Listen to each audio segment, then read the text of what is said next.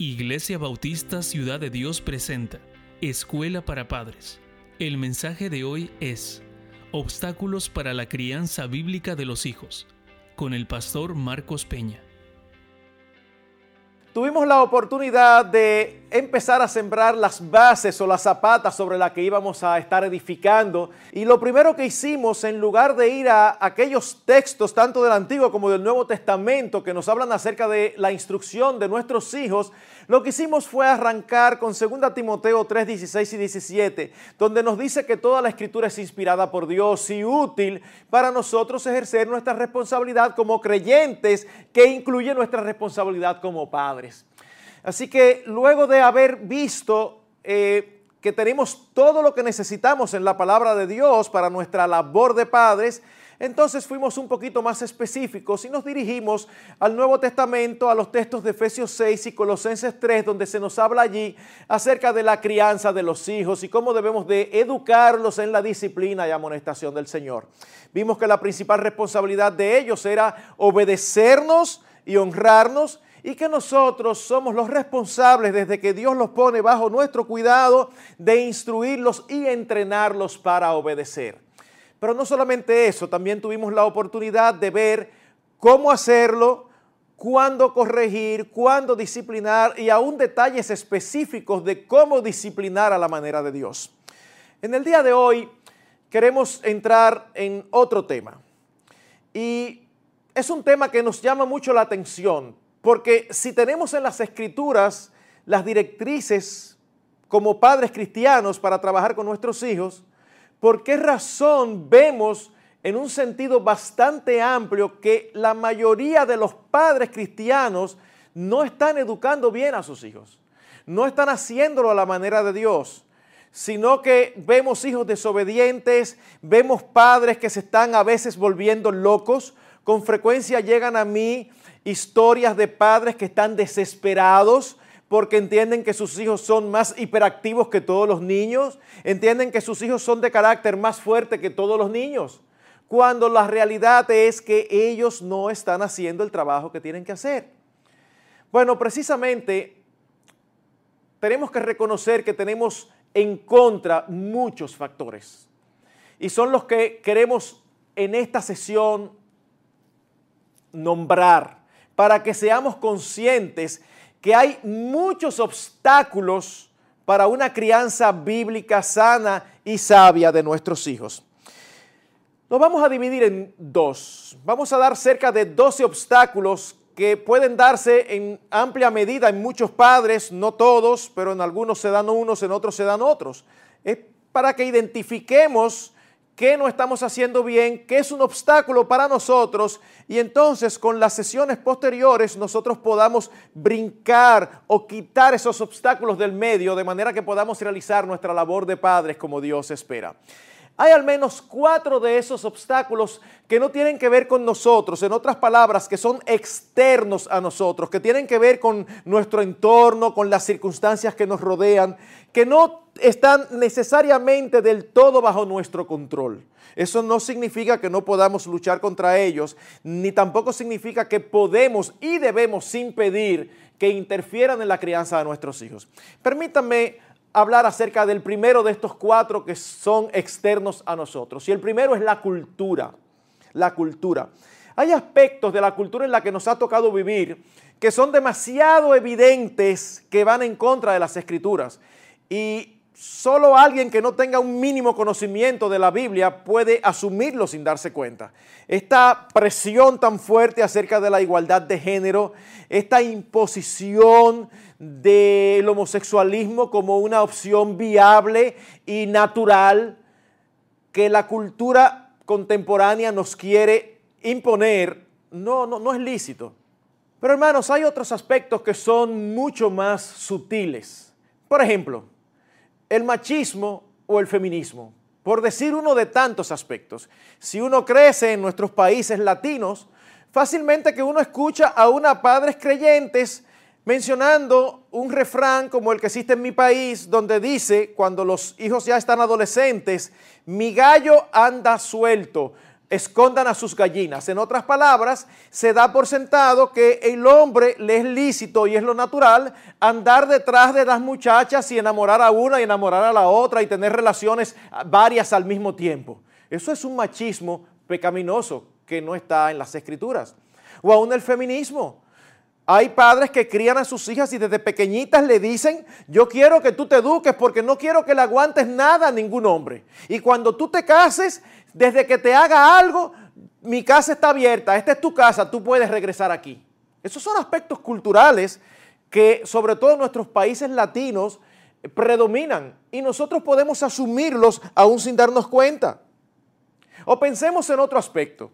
Se habla mucho hoy acerca de los derechos del niño. No hay problemas. No es que nosotros entendemos que los niños no tengan derechos. Lo que pasa es que hay una gran deficiencia o desbalance, porque escuchamos con frecuencia hablar de los derechos, pero en ningún momento oímos hablar de las responsabilidades. Entonces resulta que se lleva esto a un extremo que se cae en los ridículos. Para que ustedes tengan una idea, en mi país ahora mismo es muy difícil en los colegios o en las escuelas a un eh, muchacho, niño, joven, adolescente revoltoso que contamina todo el ambiente del curso, es prácticamente imposible expulsarlo del colegio porque él tiene el derecho a la educación. Claro que tiene derecho a la educación, siempre y cuando cumpla con las responsabilidades que esa educación conlleva. Entonces, esos énfasis van siendo asumidos por nosotros sin darnos cuenta. Y por eso tenemos a niños pequeños que en un momento determinado hacen una rabieta y los padres asimilan este patrón y dicen, bueno, pero es que si eso no le gusta, yo no puedo coartar su personalidad. Eso es un engaño, esos son aspectos culturales que asumimos sin darnos cuenta y que interfieren con nuestra crianza. Pensemos por un momento, ¿de dónde obtienen los padres la información acerca de la crianza de los hijos? Tristemente, la mayoría no se dedica a leer literatura bíblica sana, sino que lo obtiene de programas de panel, lo obtiene de los expertos que a veces están más perdidos que uno mismo. Lo único que ellos hablan con mucha autoridad y hasta cuadre cogen para decir las cosas que el que cree, el que los ve dice, no, eso saben lo que están diciendo. Y realmente no es así están distorsionando. O tomamos los principios de crianza de películas o peor aún de novelas. Yo recuerdo hace unos años atrás viendo una película, creo que se llamaba Mientras dormías con Sandra Bullock, que hablando en la estafeta con otra compañera de trabajo salió a relucir que ella no había tenido relaciones íntimas. Y la amiga no solamente no se lo creía, sino que la forma en que lo presentan es como si estuviera mal. En otras palabras, si tú llegas a 25, 24 años y tú no has tenido relaciones sexuales, entonces tú estás listo, tú estás frito, tú estás quedado, tú eres un retrógrado. Imagínense cuando nosotros no tenemos una sólida formación bíblica y asumimos esos patrones. Se los vamos a traspasar a sí mismo a nuestros hijos. Por eso oímos a padres cristianos hablando, ay, ella tiene un noviecito. ¿Cómo que un noviecito? Cuando usted oye un padre que dice un noviecito, ¿sabe lo que eso significa? Que no es algo serio. Y si no es algo serio, entonces ¿por qué lo permites? Porque el propósito del noviazgo es el matrimonio. Si tiene 14, 15, 16 años, no están preparados para eso. Así que no importa que todos en la escuela lo tengan, no importa que todos sus amigos lo tengan. Porque posiblemente la mayoría no son creyentes. Debemos educar a nuestros hijos conforme a los parámetros bíblicos, no conforme a los patrones culturales del mundo que nos ha tocado vivir. Pero no es solamente la cultura. El segundo es la psicología. Y no es que estemos totalmente en contra de la psicología. Hay aspectos de la psicología muy útiles, mediciones, estadísticas, análisis. Sin embargo, la psicología tiene unos conceptos que no son bíblicos y que uno los escucha aún en boca de creyentes. Ejemplo, la autoestima. Ah, y es lo que pasa que tiene una baja autoestima. Eso no es verdad. El problema del hombre, según la Biblia, no es la baja autoestima, es la alta autoestima. De hecho, cuando nosotros vamos a Romanos capítulo 12, versículo 3, leemos allí que el apóstol Pablo dice, ninguno tenga más alto concepto de sí que el que deba tener, sino que piense de sí con cordura. Si hubiera sido escrito ese texto por un psicólogo contemporáneo, lo hubiera hecho al revés. Ninguno tenga más bajo concepto de sí que el que debe tener. No, el problema no es que nos consideramos poca cosa. El problema de todos nosotros es que nos consideramos demasiado importantes. Nos consideramos centrales en la vida. Es como si el mundo girara alrededor nuestro. Y asimismo entonces permitimos que nuestros hijos crezcan creyendo que ellos son el centro del universo, el centro de nuestras familias, el centro de todo. No, no es un problema de autoestima. Pastor, pero yo conozco a alguien que tiene tan baja autoestima que se deprime. No se deprime porque tiene baja autoestima, se deprime porque tiene tan alta autoestima que no soporta que en la vida las cosas sean como él no quiere. ¿Ven? Es como las cosas yo quiero que sean así y si no son así me deprimo. Y quiero que me reconozcan y si no me reconocen me deprimo. Entonces, ¿qué dice la psicología? No, levanta tu autoestima, tú eres importante, tú vales.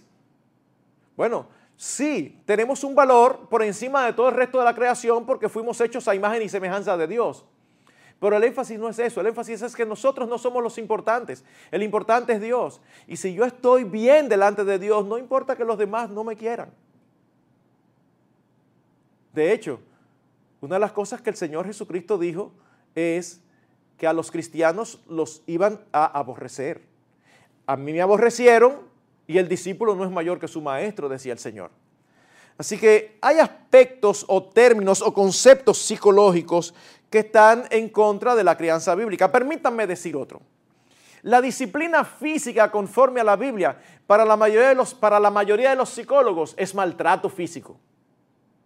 Y son dos cosas totalmente diferentes. Así que cuando un psicólogo se entera que un padre cristiano está disciplinando físicamente, tiernamente y con amor a un hijo, él lo compara con esos casos que aparecen en el noticiario donde eh, un hijo robó y entonces el papá vino y le quemó las manos. Eso es un abuso y nosotros estamos de acuerdo también con que eso es un abuso. Eso es maltrato.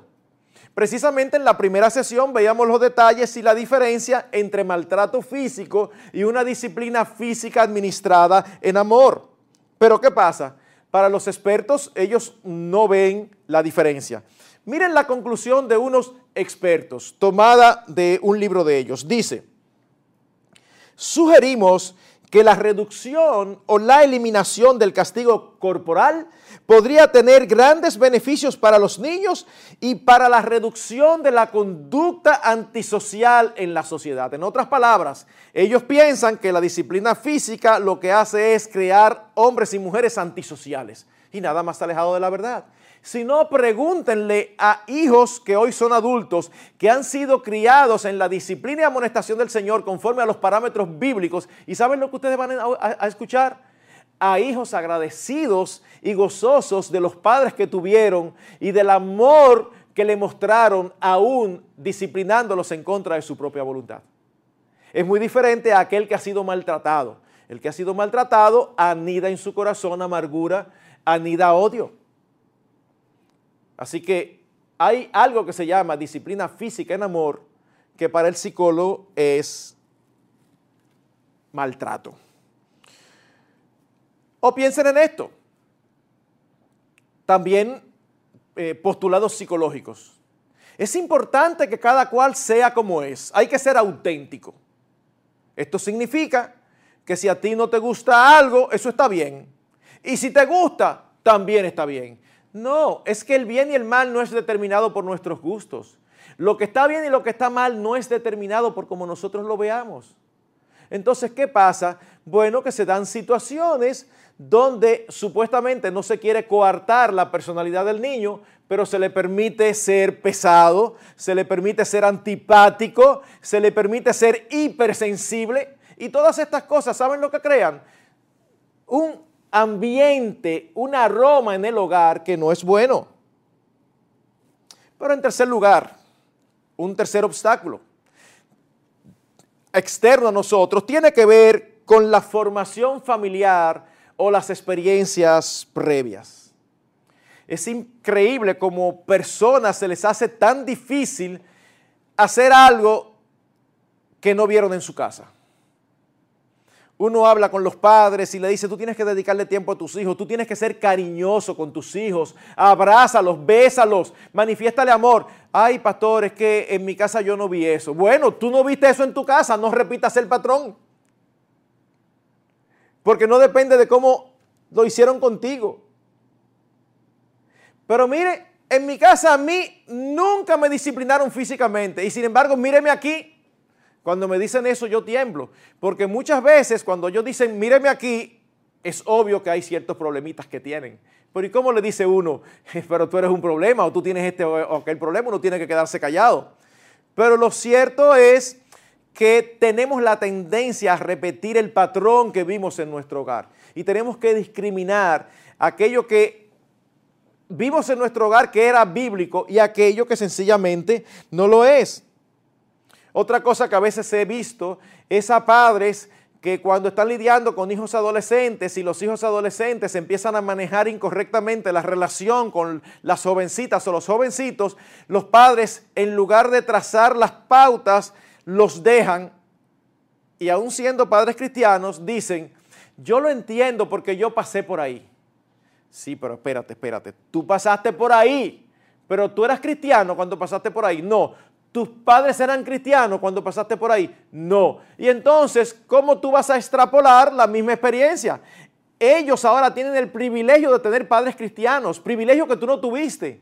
Procura que ellos reciban ese beneficio. Porque eso la verdad es una bendición. Así que mucho cuidado con aferrarnos a la formación familiar o a experiencias previas. Pasémoslo todo, todo por el sedazo, por el colador de la palabra de Dios para saber si califica como prudente, bíblico y sabio o no. Cuarto lugar, hay un obstáculo que increíblemente es bueno, pero puede convertirse en malo.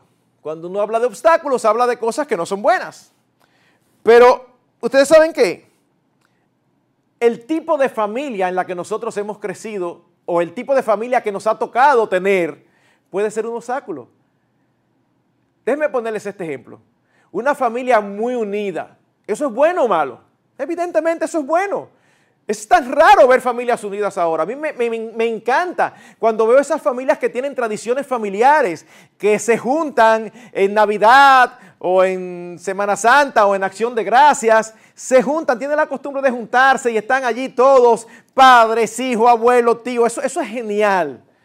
Pastor, ¿y entonces por qué usted dice que eso es un obstáculo? No, no digo que es un obstáculo, digo que pudiera ser un obstáculo. ¿En qué sentido? En el siguiente a veces es una familia tan unida y tan unida que se involucran los unos en el terreno de los otros. Ejemplo, aquí está esta familia cristiana que está criando a sus hijos y entonces en un momento determinado uno de los hijos desobedece flagrantemente y el padre se dirige tranquilamente con su niño al baño o a una habitación a disciplinarlo.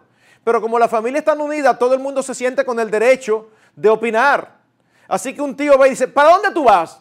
No, no, pero no, no le hagas nada. Fíjate, eso es que él está muy chiquito. Y empieza todo el mundo a opinar. Eso se convierte en un obstáculo serio. De hecho, yo fui testigo de una familia así, donde los padres estaban criando y era terrible porque había un grupo de tías y cada cual opinaba.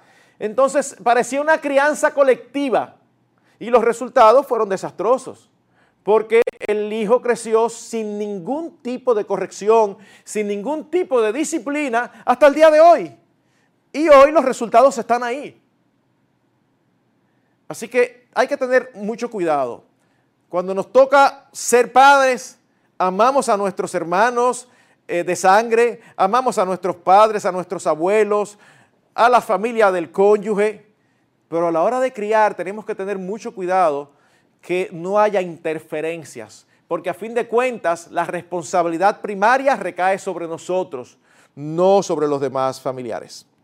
Ahora bien, estos son los cuatro obstáculos que de alguna medida están fuera de nosotros, pero hay otros ocho que sí tienen que ver con nosotros. Y el primero de ellos y no es en orden de importancia, sino porque hay que enumerarlos en algún orden. El primero de ellos es la falta de conocimiento bíblico o teológico. Pastor, es que solo de ustedes, ustedes todos quieren, quieren meter la teología en todo. Hasta en la crianza de los hijos. ¿Qué usted quiere? ¿Que, siente a mi hijo y lo corrija eh, citándole el catecismo? De... No, no, no, no, no, mi hermano. Si no estamos claros en lo que la Biblia dice acerca de la naturaleza del ser humano, vamos a cometer errores. Déjenme darles un ejemplo. Tristemente un ejemplo muy típico. Lo llaman del colegio y le dice que hay un problema con su hijo. Ajá, ¿qué pasó? Y le relatan un incidente. Un incidente que su hijo, que usted tuviera conocimiento, nunca había hecho. ¿Y saben lo que dice el padre muchas veces? No, no, mi hijo no es capaz de eso. Querido hermano, querida hermana, esa afirmación es errónea. Pero usted no conoce a mi hijo, es que yo no tengo que conocerlo. Esa afirmación, ¿saben por qué es errónea? Porque tu hijo es igual que tú y que yo. Y tu hijo, tú y yo somos capaces de cualquier cosa. Ese es el punto. La Biblia dice claramente que somos depravados, que venimos con una inclinación hacia el mal. En algunos se manifiesta más, en otras se manifiesta menos. Pero hermanos, decir, yo conozco a mi hijo y mi hijo no es capaz de hacer eso que usted dice, eso es un error teológico, porque sí, Él es capaz y tú y yo también. O en el peor de los casos, porque este es un caso muy común que no es tan claro, pero hay otro caso que es peor. En ciertos segmentos evangélicos donde ven al diablo hasta en la sopa, son capaces de decir en un grupo o pedir oración para que el Señor tenga misericordia de su Hijo y permita que el demonio de la desobediencia salga. Sí, ustedes son una iglesia sana y se encuentran esto como pastor, pero eso está demasiado obvio.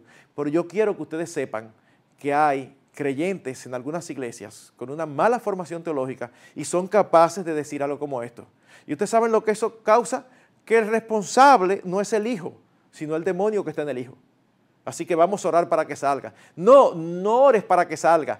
Ora para que el Señor cambie el corazón de tu hijo mientras tú ejerces en él una instrucción, una enseñanza y una disciplina tierna, amorosa, pero firme.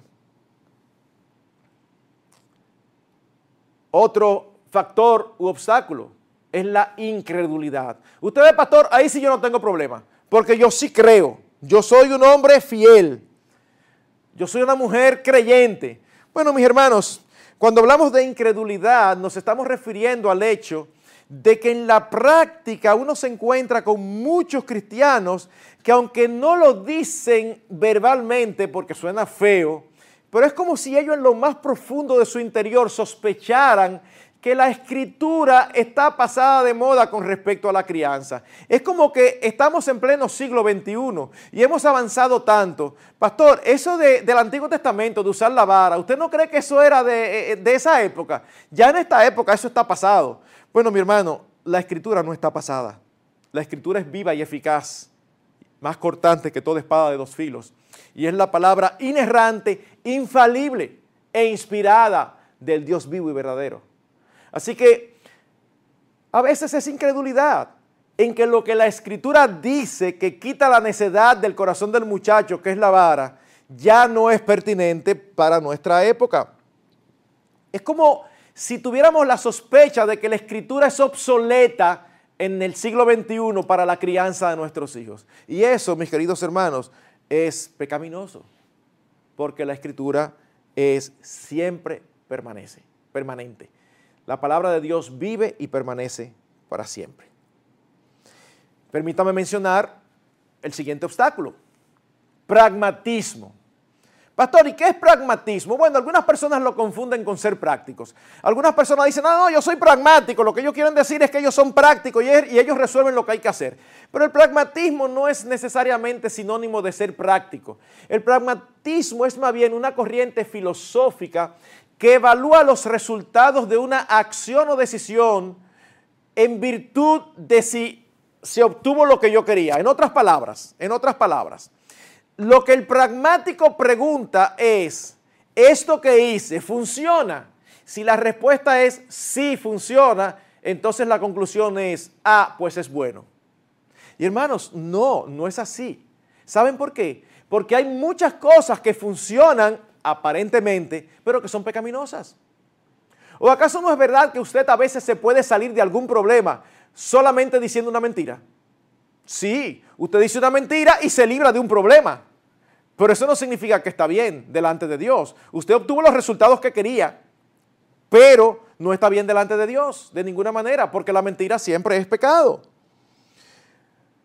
Así que tenemos que tener mucho cuidado. Eso es como he dicho en otras ocasiones, yo he tenido en mi oficina pastoral un matrimonio, por ejemplo, y entonces en un momento determinado ella se está quejando de la indiferencia de él y uno como pastor está tratando de ayudarlo a él, de ayudarla a ella. Y en un momento determinado es posible que la eh, esposa diga, pastor, óigame, ya yo lo solté, yo lo dejé, ya yo lo que decidí no hacerle caso. Así que ya que él haga lo que él quiera. Y entonces uno le dice, mi hermana, pero ese no es tu papel. Eso no es lo que Dios espera de ti. ¿Qué respuesta obtiene uno? Bueno, pastor, yo no lo sé, pero mientras, desde que empecé a tratarlo así, está funcionando mejor. Eso es pragmatismo. En otra palabra, está bien porque me está funcionando. No, tenemos que tener mucho cuidado en la crianza de los hijos. No es hacer lo que entendemos que funciona, es hacer lo que Dios dice que se debe hacer. En ese sentido, es pragmatismo cuando uno encuentra a padres diciendo algo como esto. Total, mira cómo fulano crió, súper bien, supuestamente, según ustedes, ¿verdad? Con todas las de la ley. Y mira cómo le salió el hijo, un desastre. O en sentido inverso. Dicen, bueno, yo conozco al hijo de fulana que fue criado malísimo y mira, salió una estrella. Eso es pragmatismo. ¿Saben por qué? Porque nosotros no debemos comparar hijos, porque cada persona es única. En otras palabras, si uno fuera a comparar, tenemos que compararlo con sí mismo. Si un hijo malcriado sale súper bien, imaginemos que si hubiera sido bien criado sería extraordinario. Si un hijo bien criado sale rebelde, entonces podemos pensar que si hubiera sido mal criado, posiblemente estuviera preso o no, o no estuviera vivo. Porque es consigo mismo que debemos compararlo. Así que mucho cuidado con el pragmatismo. Recordemos que lo que puede convertir a nuestros hijos no es nuestra crianza, es la gracia de Dios. He escuchado de padres que dicen, pues mira, en mi casa ellos van a creer. Eso es incorrecto. Tú no puedes obligar, ni que tú tengas el mayor deseo del mundo a tu hijo a creer. Eso solamente lo puede hacer Dios, transformando sus corazones de piedra en corazones de carne. Siguiente obstáculo, el egoísmo, el egoísmo. Estamos tan centrados en nosotros mismos que no queremos nada que nos demande o que cambie nuestra rutina de vida. Somos una generación acostumbrados a la comodidad, no acostumbrados al sacrificio. Y en ese sentido, a veces los padres llegan a sentir que los hijos son una carga. Es por eso que a veces se conforman solo con uno. Es como si los hijos fueran un proyecto yo me preparo, voy a la universidad, hago esto, y cuando ya yo he hecho varias cosas, es como, bueno, ¿cuál es el siguiente paso en nuestro proyecto de vida? Bueno, tener un hijo. Es como, vamos a tener un hijo para saber lo que es eso.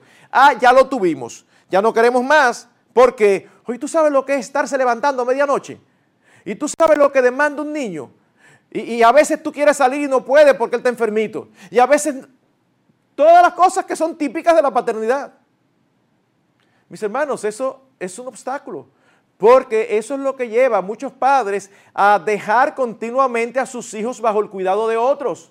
No porque ellos no puedan, sino porque siempre están buscando la oportunidad con excusas justificables para escabullirse y no involucrarse activa y profundamente en la vida de sus hijos. Así que, mis hermanos, tener hijos demanda, demanda. No hay forma de tener hijos sin sacrificio. Hay que sacrificarse tiempo, recursos. Hay que sacrificar. Pero vale la pena. Porque dice la palabra de Dios que los hijos son herencia de Dios. Y nosotros debemos creerle. hay otro obstáculo muy asociado al, orgullo, perdón, al, egoísmo, y es el orgullo o la autosuficiencia. Orgullo o autosuficiencia. ¿A qué nos lleva el orgullo? A no querer reconocer las dificultades, los problemas o las limitaciones. Aquí estamos criando, nuestros hijos no están respondiendo, se nos están yendo de la mano y preferimos empezar a justificarlo diciendo que ellos son más hiperactivos que los demás, que ellos son más inquietos que los demás, que eso es lo natural, pero no queremos buscar ayuda. Es como si buscar ayuda fuera vergonzoso. No, mis hermanos, en las escrituras buscar consejo es visto como una señal de sabiduría. En la multitud de consejeros hay seguridad. Con el consejo los pensamientos se ordenan. Entonces a veces estamos eh, ante la presencia de padres que tienen un problema grandísimo con sus hijos adolescentes y ellos con tal de que no se sepa, prefieren lidiarlos sin tener las herramientas a mano, sin tener el conocimiento. Cuando sería más fácil buscar a alguien que tenga el conocimiento, que los ayude y los resultados pudieran ser diferentes. se manifiesta de diferentes maneras. Bueno, después de todo, yo soy responsable ante Dios y eso es asunto mío, eso no es asunto de más nadie. Eso suena como verás, pero eso es manifestación de orgullo. O a veces se prefieren tapar el pecado de los hijos. Eso es, eso es incorrecto, mis hermanos. Y eso nos lleva al siguiente obstáculo. El siguiente obstáculo es tener un orden de prioridades incorrecto. Y esto es tan común, mis queridos, tan común, que quiero ser lo más explícito posible para que si es su caso, usted, por la gracia de Dios, pueda corregirlo, para gloria de su nombre y para beneficio de sus hijos.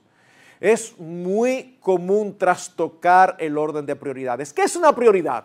Bueno, una prioridad, si usted va a un diccionario, dice que es algo que antecede a otra cosa, es algo que va primero. En otras palabras, hay cosas que son más importantes que otras.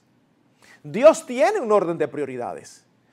En Mateo 6:33, luego de hablar de cómo Dios eh, eh, da más importancia al alma que al cuerpo y por lo tanto dice, no se preocupen tanto por el comer o beber, sino preocúpense por sus almas, él termina diciendo, buscad primeramente el reino de Dios y su justicia y todas las demás cosas serán añadidas. En otras palabras, lo primero, lo primero es el reino de Dios. Las otras cosas son importantes, pero son secundarias. No dice buscad únicamente, dice buscad primeramente. Ahora, déjenme decirles algo. El hecho de que usted no tenga por escrito o que nunca haya pensado en esto, o que si le preguntan usted no pueda dar un orden, cuál es su orden de prioridades, no significa que usted no tiene un orden de prioridades. Todos lo tenemos. Hermanos, déjenme repetir. Todos nosotros, yo no tengo que conocer a nadie aquí, todos nosotros tenemos un orden de prioridades. Seamos conscientes o no. En otras palabras, tenemos cosas a las que le damos más importancia, cosas a las que le damos mediana importancia, cosas a las que le damos poca importancia. Cuando trastocamos el orden de prioridades de Dios, entonces las cosas empiezan a caminar mal. Dios debe ser el primero. Y luego debe ir nuestro cónyuge. Y luego nuestros hijos. Y luego nuestro trabajo. Y luego las actividades ministeriales. Sí, yo sé que cuando se escucha eso a veces la gente tambalea. Pero si usted no suple para los suyos, entonces, ¿qué es lo que usted hace en, la iglesia? Allí cantando, pero usted no tiene trabajo, pero no tiene trabajo no por nada, sino porque usted está esperando que le lleve del cielo. No, usted tiene que salir a buscar trabajo. El trabajo es importante para sostener a los suyos. Permítanme mostrarles ejemplos de orden de prioridades incorrecto. Felicidades, estás embarazada wow, nueve meses de expectativas, de esperanza, y ahí aquí está el matrimonio feliz porque va a venir su primer hijo o su primera hija. Pero ¿qué sucede? Llega el niño y tan pronto nace, se convierte en el centro del hogar. Ya para la mamá, el niño o la niña es más importante que el esposo. O para el esposo, el niño o la niña es más importante que la esposa. Hermanos, eso es trastocar el orden de prioridades. Si usted quiere que sus hijos crezcan en un ambiente sano, seguro, estable, asegúrese de que ellos crezcan sabiendo que usted los ama muchísimo, pero que mamá tiene lo suyo aparte. O sea, ellos, usted lo ama muchísimo, pero usted ama más a su esposa. Y lo mismo con el esposo. Uno oye cosas a veces que dice, wow, yo he sabido de hombres que le han dicho a sus esposas, total, tú no eres familia mía, la familia mía son ellas, porque mis hijos, porque ellos son los que tienen sangre mía. Ustedes están oyendo. Eso es una distorsión. Eso es una distorsión del orden de prioridades bíblicos. Y un trastueque en estas prioridades va a dar como resultado un fracaso en la familia. Otro ejemplo, las posesiones llegan a ser más importantes que el tiempo que se dedica. Es por eso que se escucha tanto hablar de tiempo de calidad. ¿Usted sabe lo que significa eso? Eso es lo que significa que papá y mamá están fajados trabajando para buscar lo mejor para su hijo. Y hermanos, yo sé que hay casos donde es necesario que ambos cónyuges trabajen, yo lo sé. Lo que pasa es que la palabra necesidad ha perdido su valor. Y a veces dicen necesidad cuando no es necesidad, es preferencia. Cuando trabajar los dos es para dar lo mejor a sus hijos, en la mejor casa, los mejores transportes, los mejores estudios, la mejor universidad, pero no los mejores padres. Porque los mejores padres son aquellos que dedican tiempo a sus hijos. Y si me han oído decir esto más de una vez, no es Alzheimer, es que creo que es muy importante. Nuestros hijos no quieren lo nuestro, ellos nos quieren a nosotros. Nuestros hijos no quieren lo nuestro, ellos nos quieren a nosotros. En países como el nuestro, yo sé que en los Estados Unidos es diferente, casi todas las casas tienen aire acondicionado central. En países como el nuestro, eso es muy raro a menos que sea, sea una persona de muchos recursos. Créame que su hijo no se va a recordar si cuando iba creciendo tenía aire acondicionado o no. Pero seguro que ellos se van a recordar el día que salieron todos juntos al campo y compartieron juntos en el campo, agarrados de mano, correteando con papá y mamá. Eso no se olvida, eso no se lo borra nadie. Nuestros hijos quieren, nos quieren a nosotros, no lo nuestro. Se dice de una niña que estaba con su papá en la casa, eran personas ricas, y en esos vaivenes de la vida habían quebrado y había perdido el negocio. Así que estaba en la tarde, no en la noche, en la tarde, el papá jugando con su hija en brazos. Y de un momento a otro, la hija, muy emocionada, le dice, ay papi, yo no quiero que tú quieras ser rico nunca más. Y yo le dice, ¿por, ¿y por qué, mija? Y ella le dice, bueno, porque ahora somos más felices y jugamos mejor. Ese es el punto.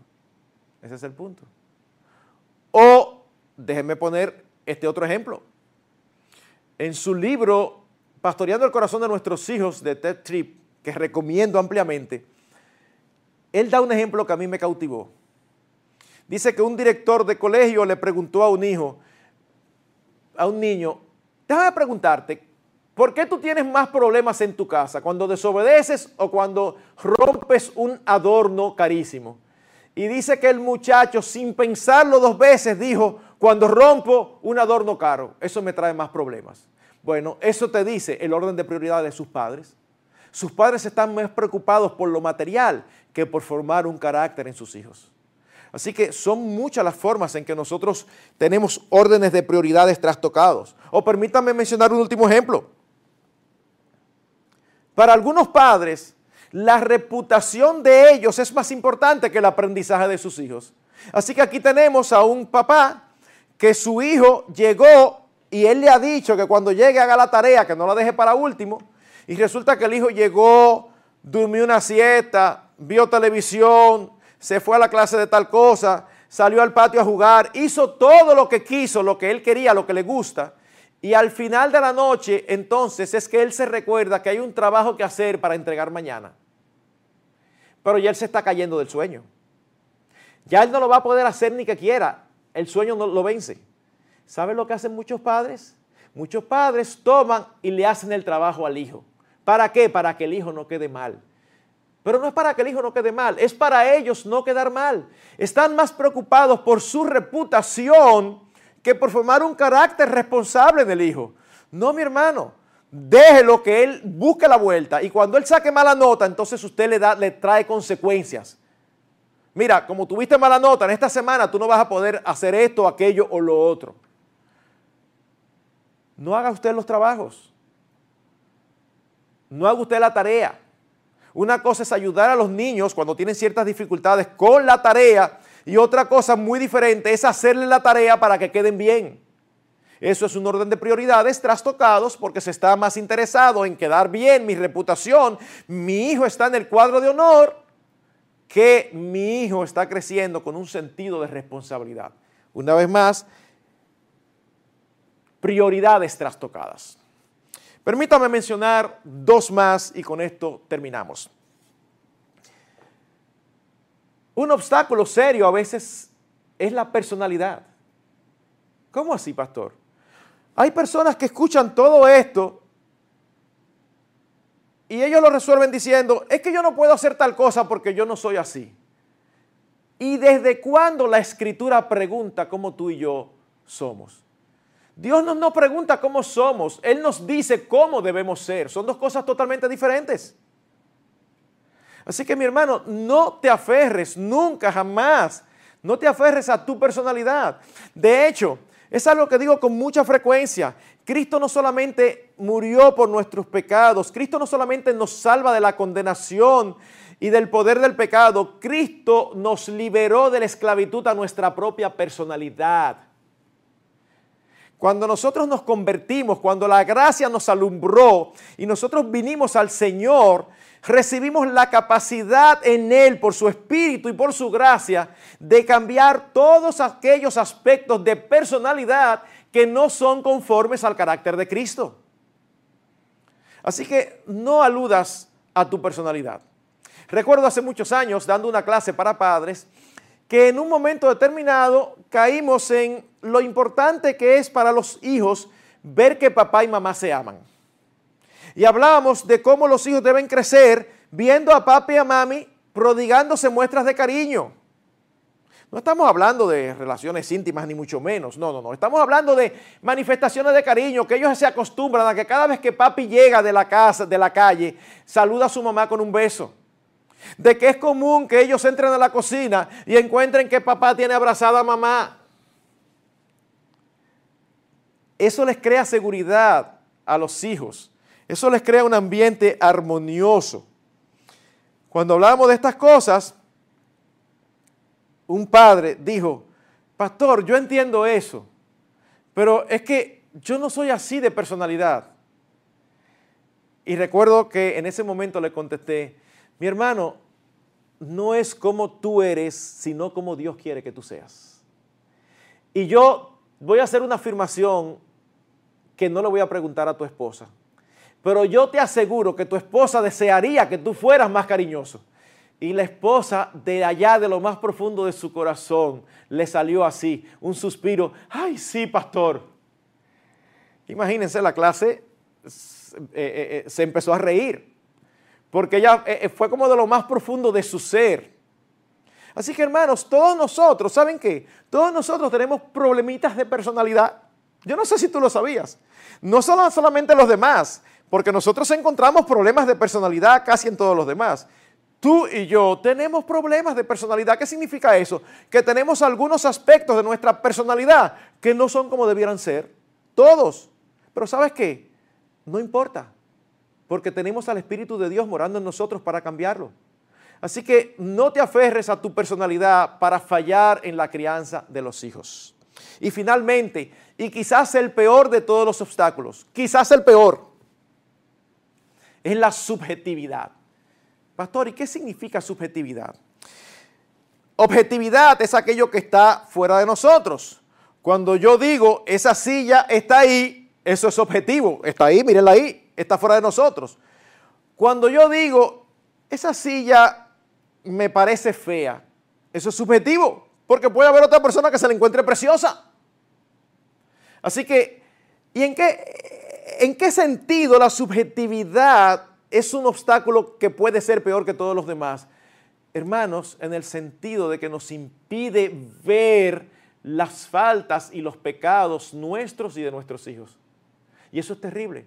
¿Cómo tú vas a corregir en tu hijo algo que tú no estás viendo que está mal? Ese es el punto. Y hermanos, de verdad, yo he tenido que lidiar con, con padres así, es triste.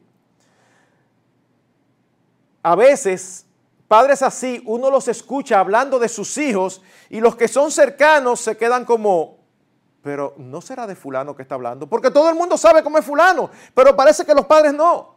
Sucede en los colegios que los padres tienen una imagen de sus hijos que no se corresponde con la realidad, sobre todo cuando son de este tipo de muchachos que saben cómo comportarse externamente. Entonces, tienen su musiquita por dentro. Ellos saben cómo comportarse delante de sus padres y tienen a sus padres engañados. Pero los amigos y los padres de los amigos saben lo que son. Saben cuáles son sus malas costumbres, su malicia, y los padres, no, los padres dicen, no, pero yo no he visto nada de eso. De verdad, hermanos. Eso es terrible. ¿Por qué? Porque entonces, ¿cómo tú vas a trabajar? Y ustedes saben cuál es uno de los problemas más graves de la subjetividad. Que la subjetividad, en cierto sentido, es como la incapacidad de entonar. Cuando usted se junta con una persona que no entona, y posiblemente le ha tocado en los cultos, se le sienta al lado un hermano que canta con todo su corazón y qué bueno que el Señor ve el corazón en la adoración. Pero no pega una nota. Él jura y perjura que él está cantando lo mismo que todo el mundo está cantando, pero no es verdad. Pero ¿qué pasa? Como no tiene oído, él no se da cuenta. Y él cree que está haciéndolo igual que los demás. Ahora, el que tiene oído lo oye y sabe que está desafinado. Bueno, con la subjetividad ocurre algo así. Qué difícil es mostrarle a alguien su falta cuando la persona tiende a ser subjetiva y no la ve. Es como, wow. Así que una persona subjetiva es un peligro para sus hijos, porque no va a ver sus pecados, por lo tanto no va a lidiar con ellos, por lo tanto va a ser un obstáculo para que sus hijos vengan a Cristo. Porque lo que hace que nuestros hijos vengan a Cristo es que ellos sean conscientes de sus debilidades y de sus pecados. Así que mis hermanos, como vemos, la labor que tenemos por delante es ardua, es ardua. Pero ¿saben qué? Tenemos las promesas de Dios de ayudarnos y de asistirnos. Nuestra meta debe ser que seamos hallados fieles, fieles que en el día de Jesucristo nosotros podamos decir, yo hice todo lo que está a mi alcance por mi hijo. Y si alguno de ellos no llegó al conocimiento de Cristo, uno pueda decir, estoy limpio de su sangre. Pero no como me temo que va a suceder abundantemente, que los padres van a ser en aquel día conscientes de cómo ellos mismos se convirtieron en un obstáculo para que sus hijos llegaran al conocimiento de Dios. Un ejemplo de lo que acabamos de ver de cómo andan las cosas de mal, se refleja en un cuadro que me encontré por ahí andando en Facebook. Y lo vi y me gustó y quisiera mostrárselos. Dice, lo que los maestros no se atreven a decir a los padres. Oigan. Uno, a su hijo le faltan más límites en la casa. Dos, en su casa no hay suficiente diálogo. Solo 15 minutos por día marcarían la diferencia. Tres, no deje tantas horas a su hijo frente al televisor. Cuatro, eh, Señor, mire, yo disfruto muchísimo de sus trabajos, pero ¿sabe qué? Es su hijo quien debe realizar la tarea. Cinco, no se queje de que su hijo está sobrecargado. Si no estudia ahora, ¿cuándo lo hará? Hay padres que quieren proteger a los hijos. Demasiada tarea tiene. El pobrecito no puede. Padres, ellos tienen todos los bríos del mundo. El que no puede somos tú y yo, que ya no damos para eso. Pero si ellos no se fajan y sacan el máximo cuando tienen todas esas fuerzas, ¿cuándo lo van a hacer? Seis, Cuando yo era chico y hacía algo mal, mis padres me retaban a mí. No se ponían a criticar al maestro. Padres, nunca, nunca, ni aunque ustedes tengan razón, nunca critiquen a los profesores delante de sus hijos, porque eso les hace un daño a sus hijos, porque los enseña a no honrar a las autoridades. Y lo que a sus hijos le conviene, y a nosotros también, es honrar a las autoridades, no necesariamente porque se merecen ser honradas, porque a veces hay algunos que no merecen ser honrados, pero por la posición que ostentan. Es por eso que el Señor dijo que debemos obedecer a las autoridades porque han sido puestas por Él. Siete. ¿Por qué tengo que hacer reunión de padres en mi tiempo libre si usted no se molesta en venir? Wow. Y octavo, usted quiere a su hijo, dele más cariño en la familia. Así que mis queridos hermanos, permítame terminar con esto. Aunque sus hijos parezcan grandes, todavía los necesitan. Los necesitan. De hecho, en algún momento llegaremos allí más adelante en esta escuela para padres, hablaremos acerca de los adolescentes. Y nos daremos cuenta cómo los adolescentes son abandonados por los padres antes de tiempo. Una reunión en el colegio de oración se convoca, un tiempo de oración de los padres de primaria y se llena. Usted convoca a los padres de bachillerato y vienen tres o cuatro padres. ¿Por qué? En el momento más trascendental de sus vidas tú lo abandonas. No, ellos nos necesitan. Ustedes son los primeros educadores y no pueden delegar esa responsabilidad a terceros. La responsabilidad no se delega, se delega la autoridad. Cuando usted los pone en el colegio, usted está delegando la autoridad suya para que le enseñen matemáticas, biología, química, ciencias, física. Pero ¿sabe qué? Al final la responsabilidad de que ellos se preparen es suya. No es del colegio, no es del gobierno, no es de los profesores, es suya y mía, nosotros como padres.